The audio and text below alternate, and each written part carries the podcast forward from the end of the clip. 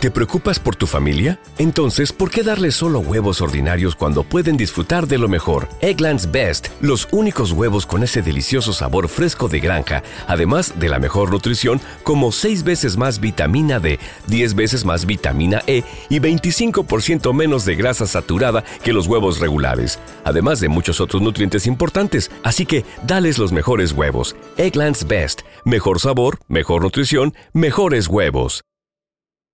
Hey!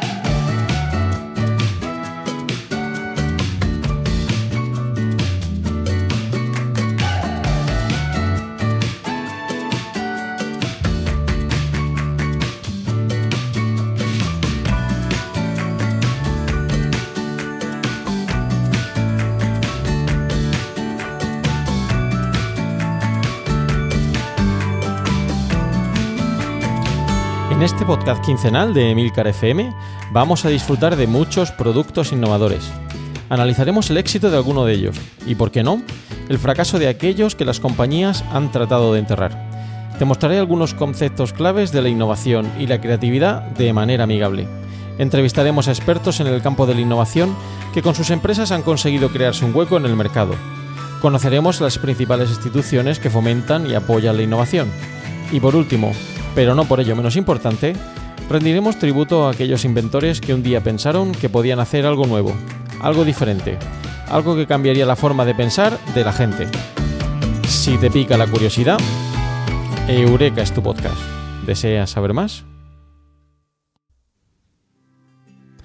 Hola, ¿qué tal? Nuevo capítulo de Eureka. Eh, ya os dije que no volveríamos hasta septiembre, pero hemos tenido una oportunidad muy interesante aquí en Eureka de entrevistar a uno de los eh, de las personas que está comercializando Google Glass a nivel mundial, en concreto aquí en España, que es Julián Beltrán.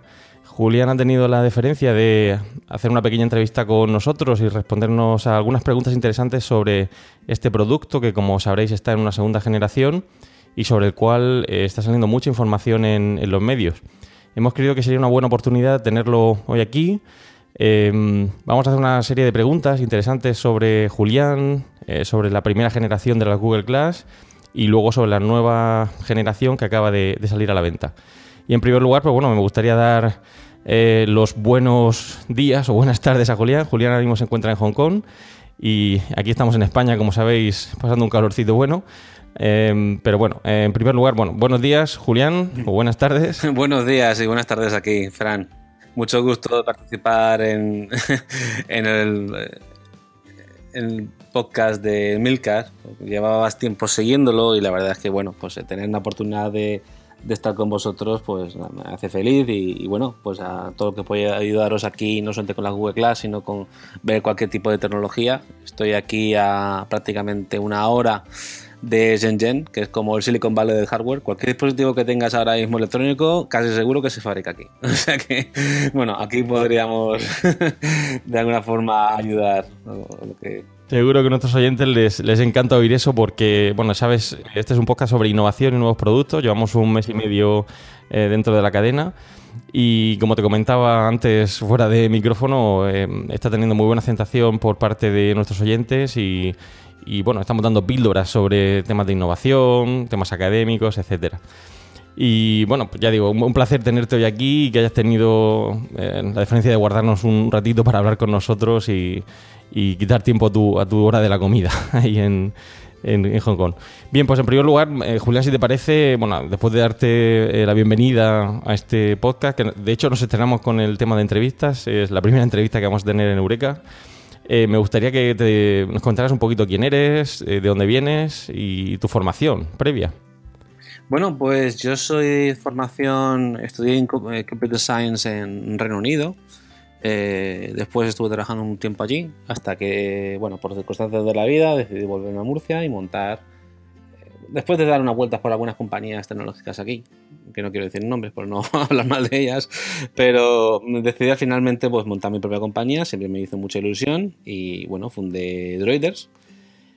Eh, y bueno, pues nosotros nos dedicábamos a la consultoría de aplicaciones, eh, fuimos los primeros en hacer aplicaciones para Android, luego para iOS, luego soluciones completas y hasta que, bueno, pues nos retransformamos después de recibir financiación de inversores de Hong Kong en una empresa de producto y centrarnos en el desarrollo de las Google Glass. Mm. Y una pregunta, ya empezando un poquito con la formación, ¿qué, percibes tú, yo porque también soy docente, como sabes, ¿Qué diferencia percibes o, percibiste en su momento en, esa formación que recibiste tanto en, Reino Unido como a tu vuelta aquí a, España, Murcia? Percepción, ¿te refieres a qué diferencias en la forma de... A nivel sí, a nivel tanto docente como empresarial, ¿resultó un cambio muy importante o no? Mm, yo lo que vi, yo intenté estudiar en la Universidad de Murcia, eh, estuve de hecho yendo dos semanas a, a, Espinardo, eh, pero después de hablar con algunas personas que estaban allí, que eran estudiantes, vi que la formación era muy teórica y poco práctica. Mientras que en Reino es más práctica y menos teórica. A ver, no te salva de los exámenes, eso sin duda, ¿no? Pero que intenta más es eh, dan por hecho que la universidad te van a enseñar una cosa que cuando tú termines la carrera ya está anticuada o ya no se utilice, ¿vale? Entonces lo que intentan un poco es orientarlo a, em, a que independientemente de cómo esté la tecnología, tú sepas resolver los problemas, más que intentar pues, saberte muy bien un lenguaje o una teoría, porque todo eso va cambiando y una, una, cosa que estás estudiando en primero, ya cuando llegas a cuarto ya no sirve de nada. Entonces es más trabajar en equipo, especializarte y eh, mucho más práctico. De tal forma que aunque no lo sepas, siempre puedas adaptarte a las circunstancias eh, y poder resolverlo de, toda, de todas maneras. Esa es un poco la diferencia que veo. De todos modos, eso fue hace ya unos años. A lo mejor ahora ha cambiado, con un nuevo tipo de regulación europea, pues es posible. Pero en ese momento sí que lo percibí de esa manera. Y también, sobre todo, eh, entender que la universidad eh, es más docente y que luego al final la formación la recibes de las empresas. Entonces ya desde el primer momento te orientan a las necesidades que puedas tener finales. Sí, te, comentaba esto porque la verdad es que eres un ejemplo de, emprendedor em, hecho a ti mismo, estuviste estudiando fuera, no siguiendo el patrón típico a lo mejor de, muchos estudiantes aquí en, en España y te lo preguntaba por eso, porque creo que es interesante que, los alumnos que nos escuchen, aquellos que estén también en el mundo de la docencia, perciban ese carácter emprendedor que yo creo que tú también em, has obtenido de fuera, ¿no? Porque ahora mismo eres, tienes tu empresa aquí en Murcia, estás trabajando en Hong Kong, em, viajando mucho, tienes esa visión internacional, que creo que yo creo que ha aportado también mucho, ¿no? tanto a tu formación como a lo que sería la empresa. Sí, mm, a ver, siempre he pensado de que realmente en Murcia pues no, no tenemos muchos clientes. Y los clientes que hemos encontrado, pues bueno, no digo que sean malos, simplemente son diferentes o no, quizás no tengan tanta capacidad a veces de dependerse en proyectos grandes. entonces, pues lo que tenemos que. Mm, lo que me he sentido un poco obligado, entre comillas, es a salir fuera, a muchos proyectos en Madrid, en Barcelona, en Reino Unido, Alemania. Y ahora, eh, que yo me he llevado un. Es decir, desde la primera vez que, fui, que vine a China, después de haber estado dando muchas vueltas por Silicon Valley y demás, me he dado cuenta de que todo el mundo habla de Silicon Valley, pero yo creo que el futuro está en China. Porque, sobre todo porque la, la, la opinión que tenemos nosotros en China generalmente es de ir a, la esquina y ver ahí la tienda de chucherías y de tabaco, pues que lleva a un chino que duerme prácticamente ahí en el sitio, ¿vale? Pero eso son la gente que emigra. Realmente vienes aquí y, o sea, el lujo que tiene esta gente, la cantidad de Ferraris y, Mercedes que ves en la calle e, es impresionante. El otro día, ayer precisamente estuve en un evento hablando de, las Google Glass, también ahí dice mención a, Murcia, ¿no? En mi región. Pero, eh, eh, pero bueno, ahí estuve enseñando las Google Glass. Las Glass pues se venden a un precio de 1.500 dólares eh, americanos y bueno, pues para alguna gente pues, es un precio bastante caro, es como dos iPhones prácticamente, ¿no? y yo cuando me preguntaron el precio, dije, ya verás tú, cuando diga el precio no va a estar interesado. Le dije 1.500 dólares y dijeron, ah, pues está bien de precio. y me compraron 5 ahí en el momento, ¿sabes? Que decían, ya con el, taco de billetes, digo, espera, espera, yo, yo solo coger una transferencia bancaria, espera, espera, tal, ¿no? O sea, es, impresionante algunas cosas que están pasando. Eh, y sobre todo, pues desde que está este nuevo presidente, no sé si se puede hablar de política aquí. bueno, desde que está no, no lo sé, yo creo que tendríamos que ir a otro podcast de, de, la cadena, pero por si acaso. Pero bueno, yo creo que si te das cuenta, en los últimos tres años no ha sacado Silicon Valley nada que digas, wow. O sea, ya está Tesla, ya está Google, ya está Apple, pero nuevos productos que digas um, un game changer o algo así, no, no hay nada. Ya está todo. Yo creo que todas las grandes innovaciones ya están hechas y ahora ya, eh, como no incentiven de forma activa la innovación, creo que China o el sur de China les va a llevar la delantera. ¿eh? Sí, sí. Yo estoy contigo. Yo creo que tienen. no he estado ahí, no he tenido la suerte de estar como tú, pero creo que hay un potencial increíble. Mm en la zona donde estás. Y creo que estás ahora mismo en, un, sitio con un potencial muy interesante a nivel en los próximos 5 o 10 años. Eh, del que se va a hablar mucho, mucho. Bueno, fíjate como antes la, opinión que teníamos todos de los productos de China, mala en general, ¿vale? Pero fíjate, ya están sacando Huawei móviles que dices, oye, se están nada más aliando con Leica, ¿no? Para hacer cámaras buenas o mm, Xiaomi. Bueno, pues no es que sea lo mejor, pero ya la gente lo va conociendo. O DJI, que es la que hace los drones. Oye, la mejor, la marca más reconocida de drones está, está aquí. Y bueno, podría estar nombrando marcas que están empezando a salir, que han aprendido los errores y que ya no buscan hacer dispositivos baratos para el pueblo. Ahora lo que buscan son hacer dispositivos premium y están sabiendo hacerlo. Están aquí una cantidad de chinos yéndose a universidades europeas para saber cómo hacer eh, las cosas ya de calidad y, de otro look and feel interesante. ¿eh? Entonces, eh, y además haciendo grandes innovaciones, con lo cual no descartaría que el próximo Silicon Valley se concentre aquí. Bueno, nos estás poniendo los dientes largos, Julián. A mí, sobre todo, nada más que de pensar en el acceso que tienes a la, tecnología ahora mismo ahí en, Hong Kong. Bueno, pues si te parece, vamos al, tema de lo que sería el podcast, hablar un poquito de lo que sería la Google Glass. ¿Nos podrías contar un poquito qué son y, cuál es un poquito lo que sería la historia de las Google Glass de la primera generación? Bueno, la primera generación eh, llevaban bastante tiempo desarrollándolo, con lo cual el primer procesador que utilizaron era un poco anticuado, pero había una plataforma ya de, Texas Instrument, que es la que hace los chips en ese momento, eh, ya lista para hacer Smart Glass. Entonces utilizaron esa. Eh, la verdad es que ahí lo pilotó el proyecto entero el propio CEO de Google en ese momento, que era o CEO y cofundador, Sergey Brin, en un proyecto personal. Y entonces estuvo moviendo el proyecto porque creía en el futuro que esto iba a ser pues, eh, la nueva forma de interactuar con Internet y con los dispositivos del próximo siglo. Que este es el primer dispositivo de una generación, eh, que este iba a ser el, como la forma de probar el, eh, la aceptación del, usuario. Empezaron con pequeñas unidades y poco a poco fueron subiéndolo a, a, a todo el mundo. El problema que tenía era sobre todo de batería y de procesador. El procesador no era bueno, sobre todo para los tiempos que corrían. Y la batería, pues bueno, si no le dabas mucha caña, a lo mejor te podía durar el día entero. Pero en cuanto hagas streaming o hagas las funciones más importantes que eventualmente podrías llegar a hacer, se calentaba, no funcionaba bien, se quedaba colgadilla. Eh, es decir, el procesador necesitaba una actualización muy buena. Y además, si también mejorases el procesador, al final también tenías un problema de batería, ¿no? Entonces, bueno, eh, estuvo bien para hacer pruebas de uso, pues para hacer una cirugía de 15 minutos, para poder grabar un vídeo, retransmitirlo y pasárselo a alguien, pero eran conceptos. Era, pues bueno, hago la prueba, 15 minutos, media hora, funciona, lo documento, esto tiene un potencial increíble, pero utilizarlo en el día a día, no, no, no, no servía. No era un producto que de verdad justificase gastarte 1.500 dólares, más o menos. Ahora mismo ya, pues 1.700 euros.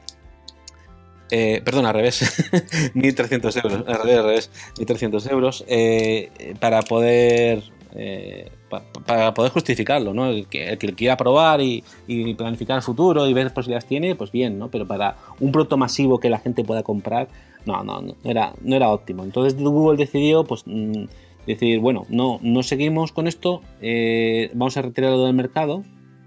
no fue que fuera un, la gente lo compraba, ¿eh? Si no, no era un problema de ventas, era un problema de que Google decidió, oye, mira, no vamos a vender un dispositivo por 1.500 dólares que está comprando todo el mundo y luego se lleve una mala impresión. Sobre todo porque la clase era como ir a conducir, es decir, si a ti te dejan un coche sin haber estudiado, sacarte, sin haberte sacado el carnet y, y empiezas a utilizarlo, pues lo más probable es que te metas una piña y no quieras coger un coche en tu vida y te dé miedo, ¿no?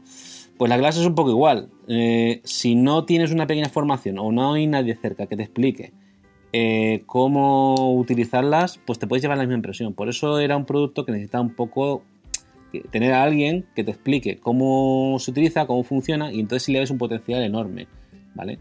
Entonces, por eso, eh, bueno, pues Google ha decidido... Sí, sí, perdón que te interrumpa. Y una pregunta, porque mm, quizá alguno de nuestros oyentes no lo sepan, aunque yo sí que eh, sé tú más o menos un poquito de ti, de cómo conseguiste mm. hacerte con la clase, porque lo que fue la primera generación Uh, fuisteis solo unos pocos afortunados, ¿no? Los que conseguisteis ser desarrolladores para Google Glass, entre ellos eh, tu empresa consiguió. ¿Cómo conseguiste meterte en el, en el mundo de la Google Glass? Bueno, cuando nadie sabía de ellas. Es curioso porque fui el primer no, no americano en tenerlas.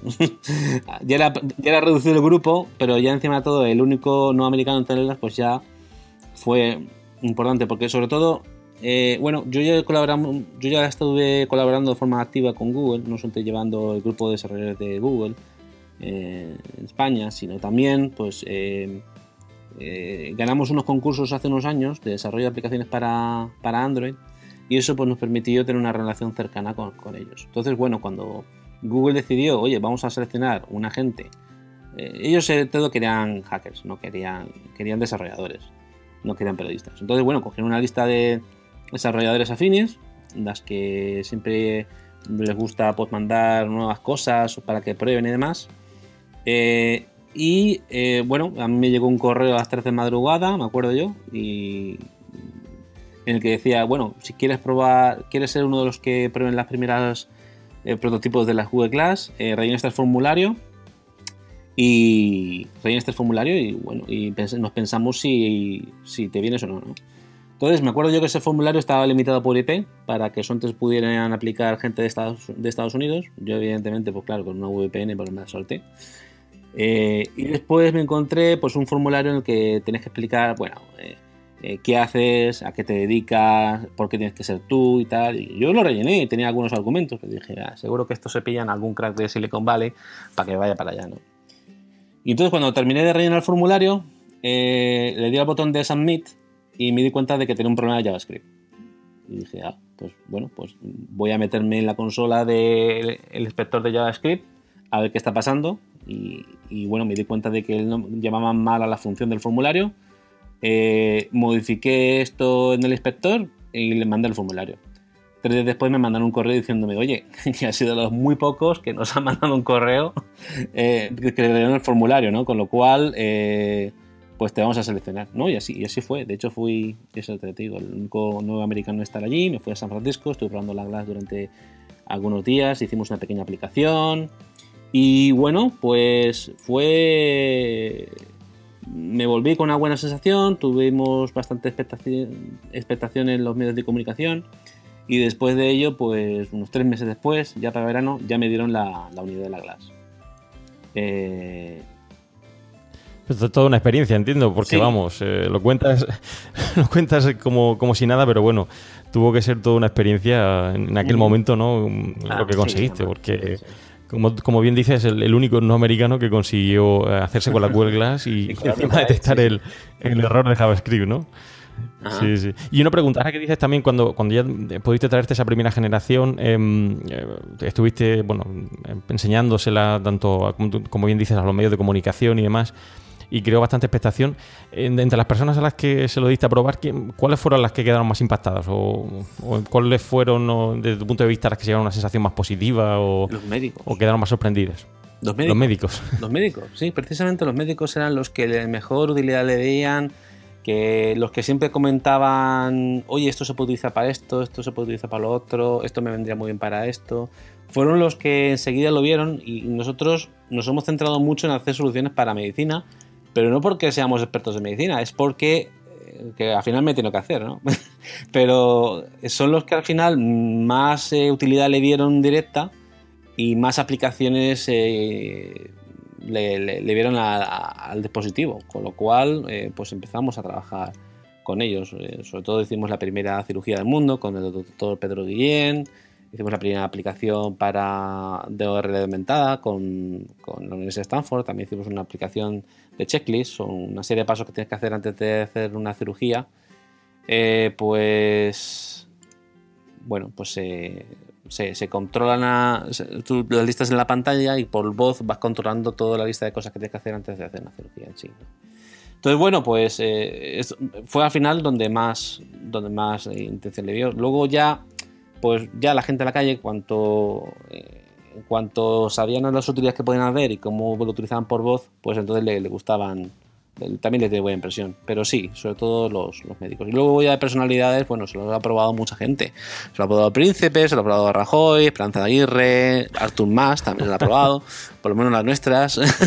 Varios futbolistas, también se lo hemos dejado a algunos actores como eh, Antonio Banderas, eh, y bueno, pues en principio en general las sensaciones muy, muy buenas, muy positivas. Así hay que nombrar a una persona que más impresión le ha dado es sobre todo los chavales, los, niños. Cuando lo probaban y tal, pues le, le gustaba ver ahí una pantalla super, superpuesta a la realidad, ¿no? Lo veía muy futurístico.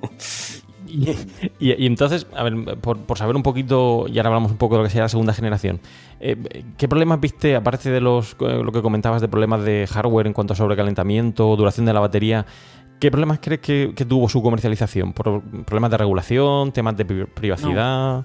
¿Dónde crees que estuvo el...? Aunque el dispositivo, fíjate, aunque el dispositivo eh, Google consideró que no tiene una suficiente calidad para ser comercializado y por eso lo retiró, aún así la gente lo compraba. O sea, no fue un problema de demanda. La gente le gustaba. No fue un problema de decir, oye, vamos a terminar esto eh, y vamos a trabajar en secreto con partners que nos han demostrado que pueden dar buenas soluciones, eh, eh, hacer un nuevo dispositivo que arregle todos estos problemas y ya sacar algo bueno. No algo medio bueno, algo ya muy bueno. ¿no? Y entonces en eso eh, nosotros hemos probado durante estos dos años, ya ahora lo puedo contar porque ya salido el dispositivo, eh, hemos probado distintos prototipos diciéndole, bueno, esto no, esto se sigue calentando, esto hay que arreglarlo, hay que hacer tal.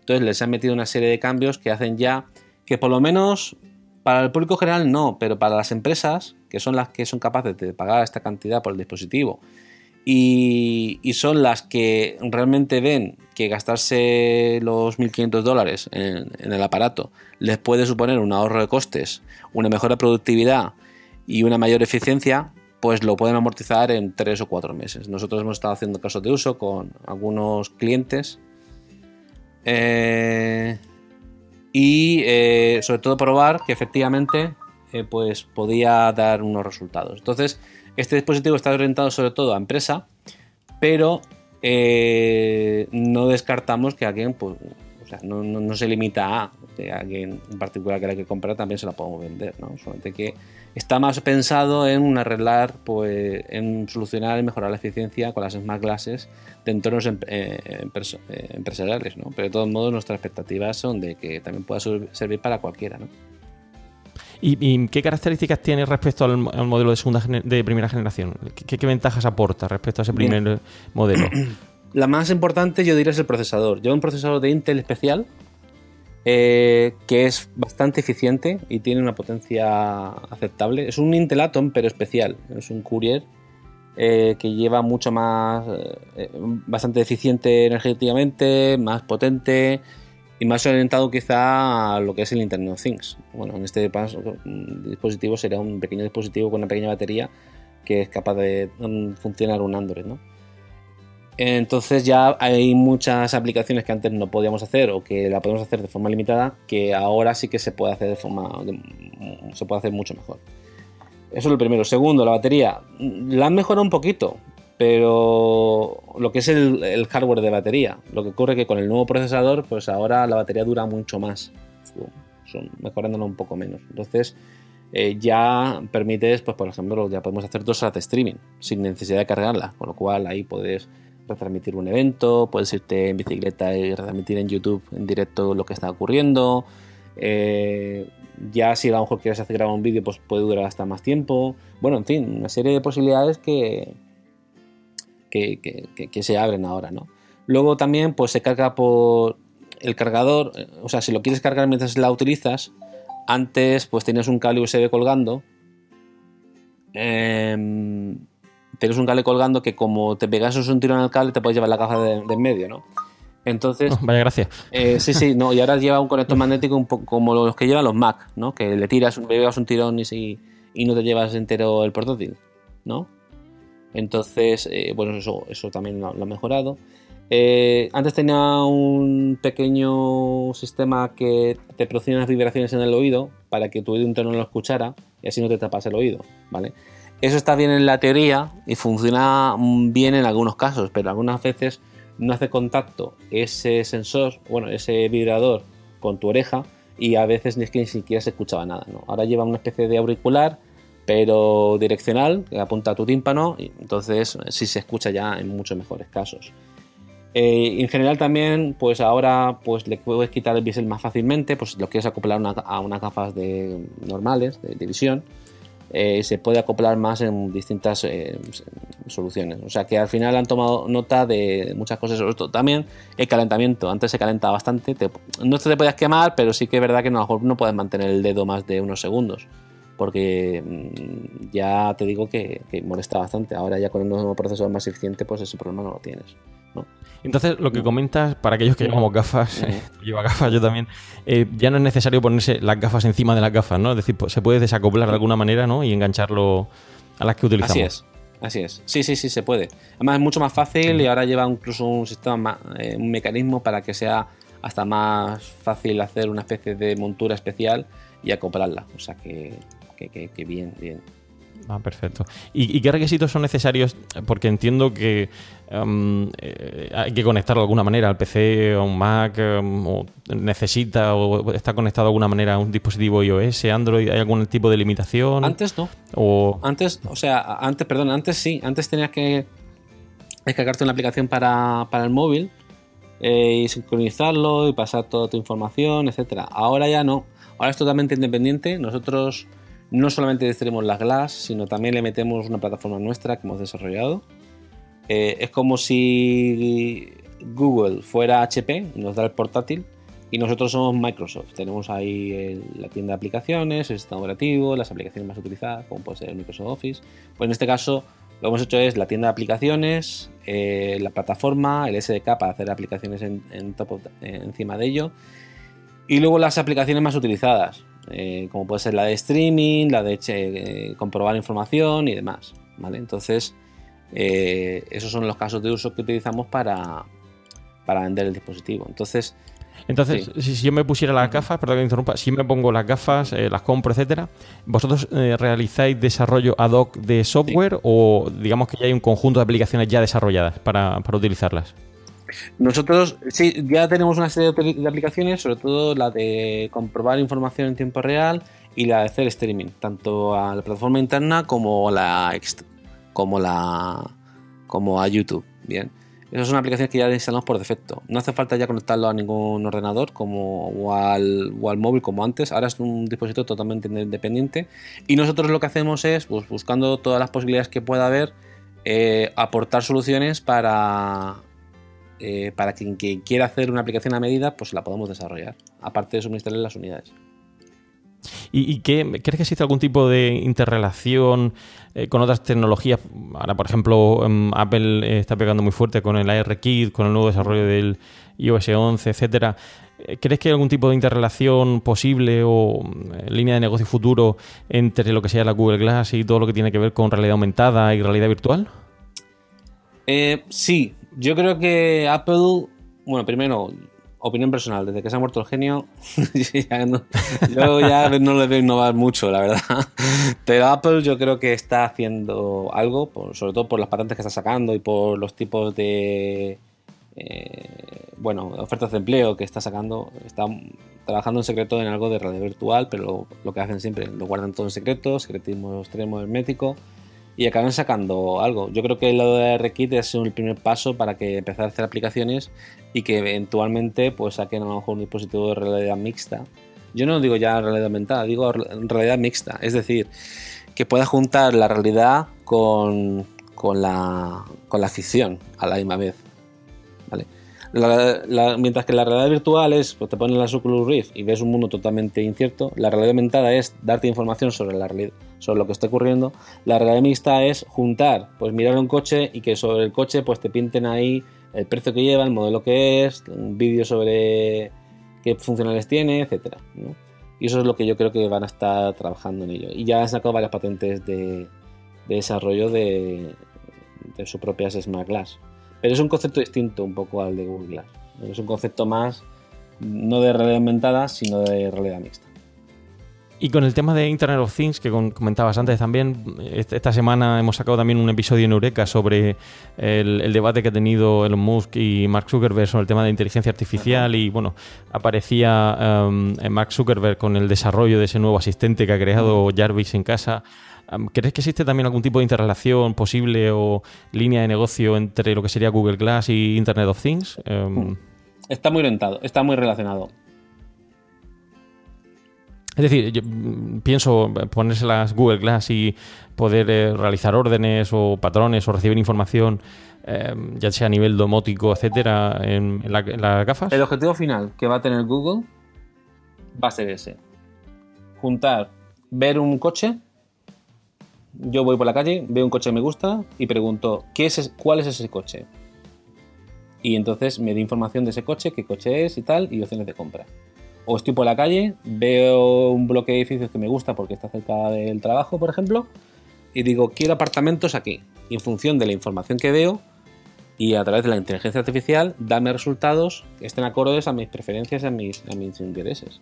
Eso va a ser el futuro y por eso está desarrollando las Google que puedas ir por la calle y por comando de voz, de forma natural, puedes interactuar con un asistente que te está ofreciendo productos y servicios conforme los necesites. Increíble, increíble. No, sin duda tiene, yo creo que muchísimo potencial y, vamos, eh, lo que comentas, ya no es solo el futuro, es que es casi el presente, eh, lo que estamos viendo y, el ritmo al que, al que avanza la tecnología. Eh, yo coincido contigo, parece que esas nuevas Google Glass están o han superado muchos de los problemas que a lo mejor podía tener esa primera generación, aunque como bien dices, se vendía y de hecho la gente lo demandaba, no era un problema de demanda, sino de que realmente no, no encajaba con lo que Google tenía en mente que debían ser esas Google Glass y por lo que dices, incluso esa capacidad de poder acoplar ya unas gafas tradicionales de los que utilizamos gafas, sin duda es interesante. Y mm, supongamos que las queremos comprar, aunque hemos dicho que es eh, principalmente para un uso profesional. Mm, si un consumidor final quisiera hacerse con ellas, bueno, una empresa, ¿cómo podría acceder a ellas? Es decir, ¿cómo podría comprarlas en, eh, ahora mismo, aquí en España o fuera? Pero si quisiera comprarlas de, a través de tu empresa. Pues debería de meterse a estrelle.com, S-T-R-E-Y-E, -E, estrella eh, manda, contactarnos a través del formulario de contacto y entonces le mandaremos un link para poder comprarlas online con tarjeta de crédito. Si no pudiera por tarjeta de crédito, pues manda una transferencia, se hace factura y listo.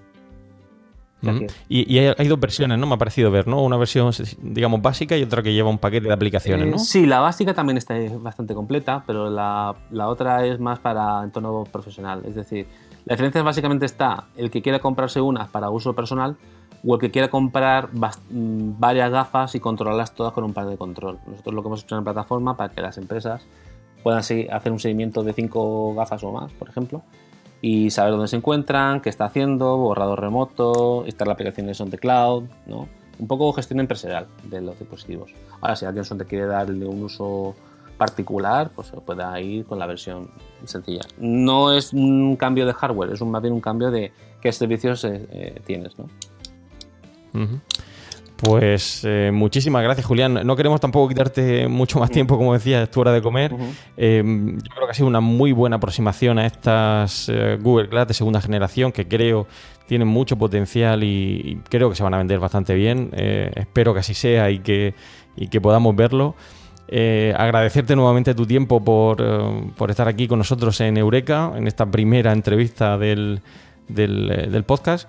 Y esperamos, eh, te tomamos la palabra, esperamos poder contar contigo en otros futuros episodios y que nos cuentes un poquito de tecnologías e innovaciones que tienes ahí a la mano en eh, donde estás ahora mismo. Muchas gracias. Muchas gracias a ti. Y un saludo y enhorabuena por el podcast. Ya sabéis que podéis realizar vuestros comentarios, contactar conmigo en la dirección emilcar.fm barra eureka, por correo electrónico en eureka.fjmolina.com y los otros medios de contacto que encontrarás en emilcar.fm.